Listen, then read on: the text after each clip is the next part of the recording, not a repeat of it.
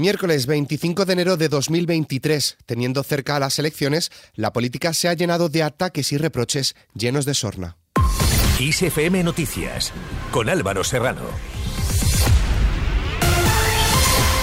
El presidente del gobierno, Pedro Sánchez, se ha jactado desmontando en el Congreso de los Diputados los terroríficos peligros que, según la derecha, acechan a España y por los que se convocó la manifestación en la Plaza de Cibeles el pasado sábado, además de recriminar al Partido Popular, que la suya dice es una democracia un poco triste y limitada. Según el Partido Popular, señorías, los únicos partidos que defienden la democracia y la Constitución son los que acudieron a la manifestación del pasado sábado en Cibeles. Pues hombre, la verdad, señora Gamarra, es que la suya es una democracia un poco triste y limitada. Porque si solo puede elegirse entre el Partido Popular y Vox, que es una escisión del Partido Popular, pues como que no hay mucha elección, ¿no le parece? Sánchez también se ha burlado de la moción de censura anunciada por el líder de Vox, Santiago Abascal, a principios de diciembre y le ha recomendado que espabile porque se le echa el tiempo encima. Después de anunciar el 9 de diciembre del año 2022 una moción de censura porque las libertades, cito textualmente su intervención, estaban amenazadas en España. Pues hombre, llevamos 45 días, señora Abascal, y usted eh, sigue sin presentar la moción de censura.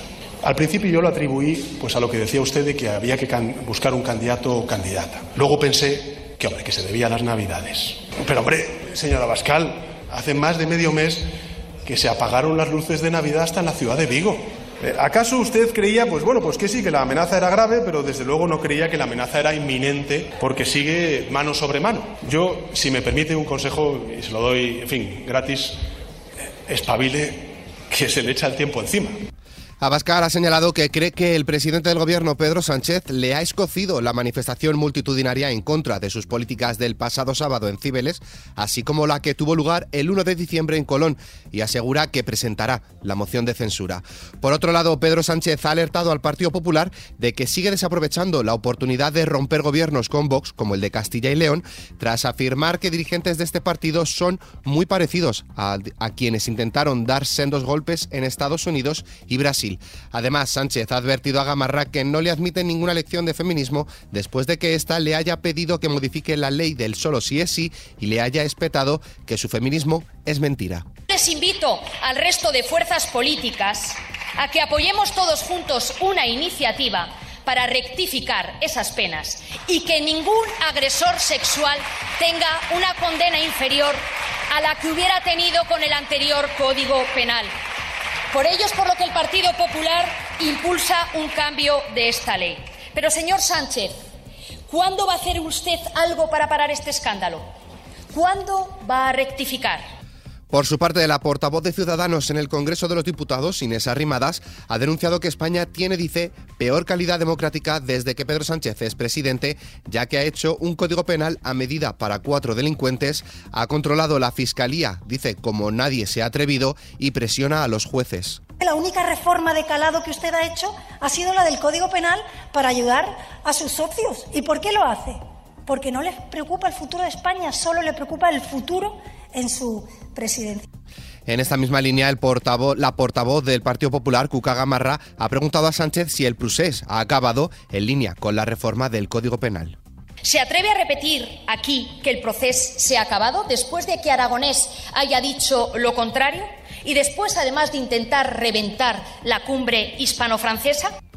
A lo que el presidente del gobierno ha respondido que nunca ha dicho que el movimiento independentista en Cataluña haya acabado, pero sí que el procés, tal y como se conoció, ha acabado, porque ya no se dan los tres condicionantes en que se basaba la unidad independentista, la unilateralidad y la confrontación y no el diálogo.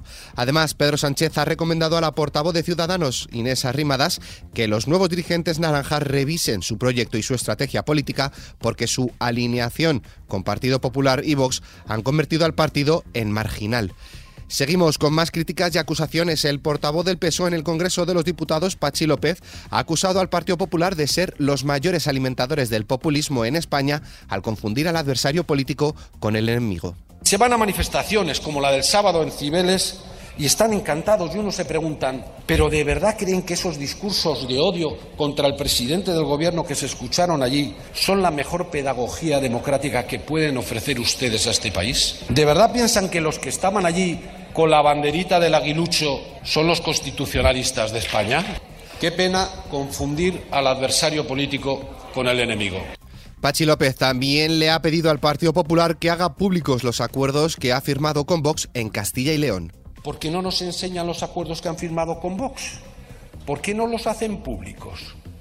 ¿Es que no se atreven o es que no quieren dar más miedo del que ya dan?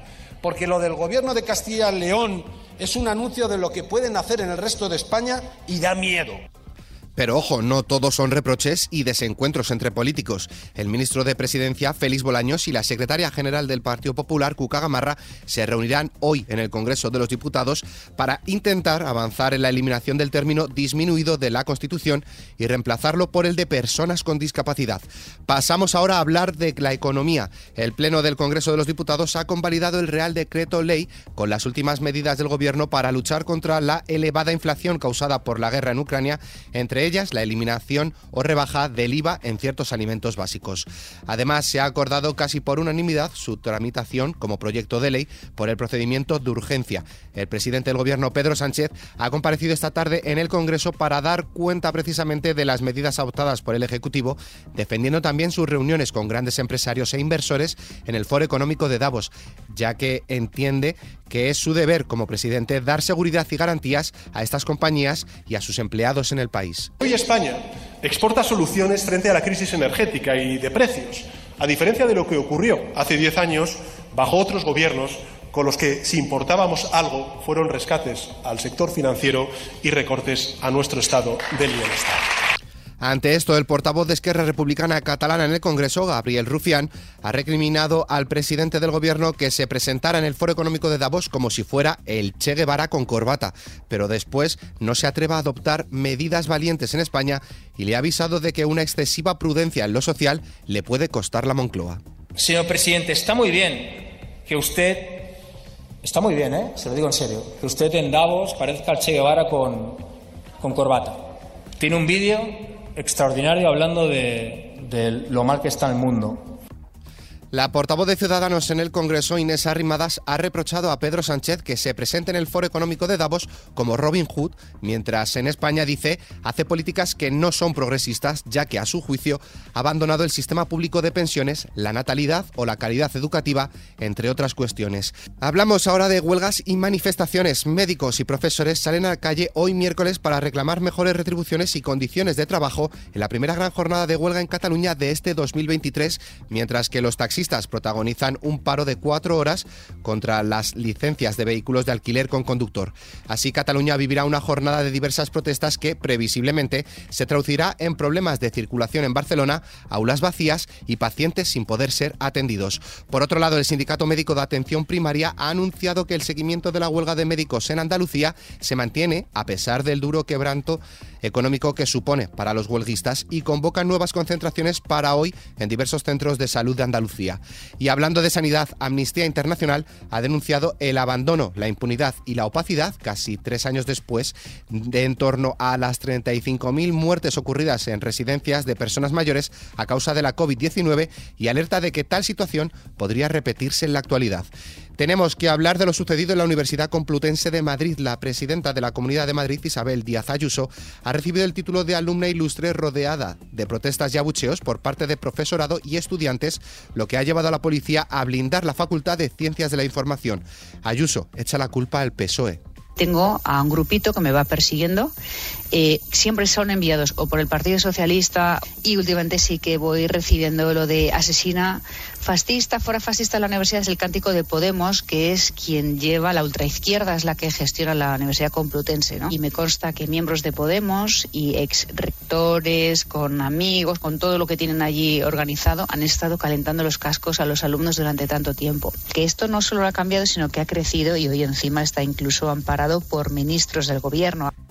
Pero lo cierto es que el profesorado trata de apartar a toda costa la política de la polémica y aseguran que da igual la figura que reciba el premio, lo importante es que ha sido a dedo y que no hay motivos para otorgárselo a Ayuso.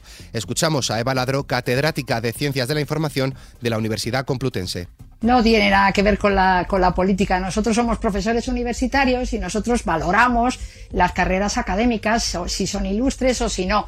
En este caso no hay sectarismo, no, no tiene nada que ver. No, no vamos contra la persona de la, de la presidenta Ayuso, vamos contra la figura, vamos contra los méritos que no tiene, porque eso es, eso es, hay que decirlo así, no tiene méritos académicos para ser ilustre porque haya estado trabajando, estudiando en la facultad cinco años o siete años, entonces tendríamos que darle el título a, todos los alumnos, ¿no? No, no es así, no es así.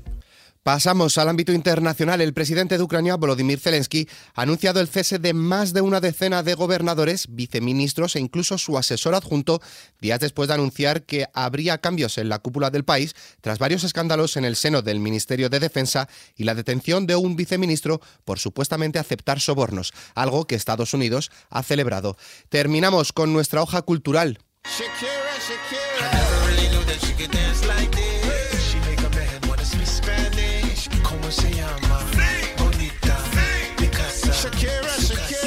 La artista de moda Shakira parece que tiene razón cuando dice que las mujeres ya no lloran, las mujeres facturan. La barranquillera ha batido récord ganando, llegando a casi 70 millones de oyentes mensuales, convirtiéndose en la primera persona latina en conseguir estas cifras astronómicas. Con esta noticia, la cual podéis ampliar en nuestra web xfm.es, nos despedimos por el momento. La información continúa puntual en los boletines de XFM y, como siempre, ampliada aquí en nuestro podcast XFM Noticias. Con Susana León en la realización, un saludo de Álvaro Serrano. Que tengáis muy buen día.